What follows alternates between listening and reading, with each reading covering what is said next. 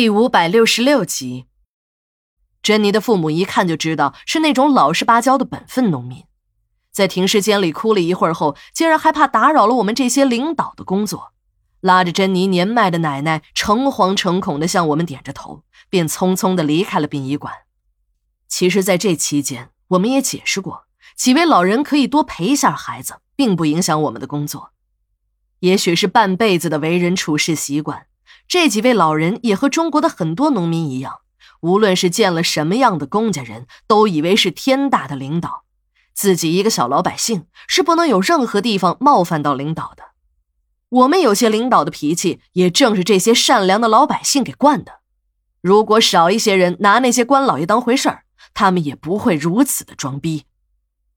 从一开始，我就看出了珍妮这个朋友小杨有点不正常。果然。在珍妮的父母走后，小杨还没有离开，久久的守候在珍妮的尸体边。这时我们才知道，小杨和珍妮是大学时开始谈的恋爱，感情也不错。只是由于珍妮这个模特的工作，小杨这个正牌的男朋友反而成了地下的。原本按小杨的打算，是大学毕业后在本市找个工作，等稳定下来，两个人就结婚的。小杨很努力。在刚毕业的那一年，便考上了本市市直机关的公务员。正在小杨期待着美好生活向自己走来的时候，珍妮参加了一家电视台的选秀，取得了相当好的名字。也正是这次选秀，让这对恋人的命运发生了变化。在选秀上一举夺魁后，原本没有名气、已经想安分的当一个贤妻良母，在家中相夫教子的珍妮，一夜之间成了名人。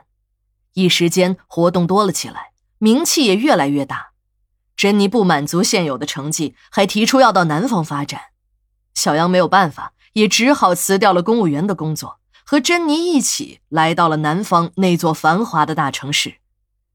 然而，珍妮的事业并没有他预想的那样顺利。慢慢的，当她头顶的光环褪去，风光不再时，事业便也急转直下了。后来已经没有人再请他出镜，连生活都成了问题。但这个时候的珍妮还是不肯回头，她坚信好运一定能再一次降临，便一边在这座城市中的夜场演出，一边苦苦等待着他的机会。几年过去了，珍妮并没有再次走红。在几年间，她一直给家里的父母和奶奶发着各种各样由她自己杜撰的喜报。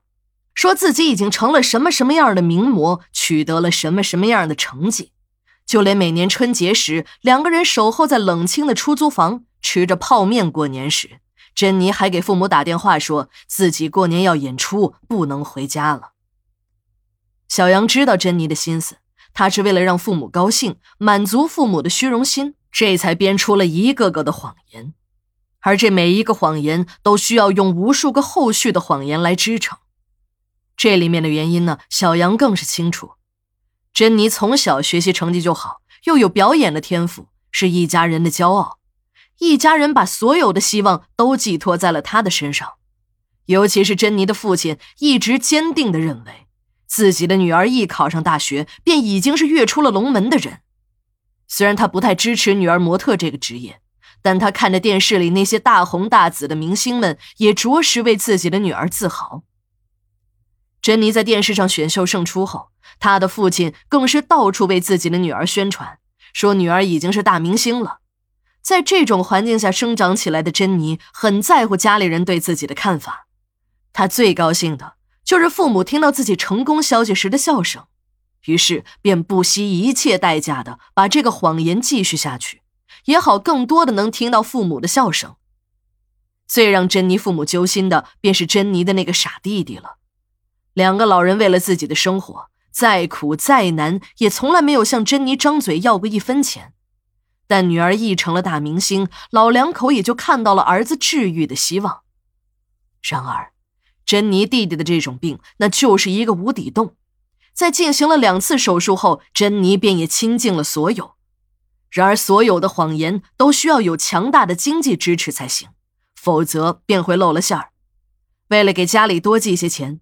两个人基本上是每天泡面咸菜，把从两个人牙缝中省出来的钱都寄回家给珍妮的弟弟看病了。可两个人的收入加在一起也就那么几千块钱，去掉房租和必要的生活开支，便也所剩无几了。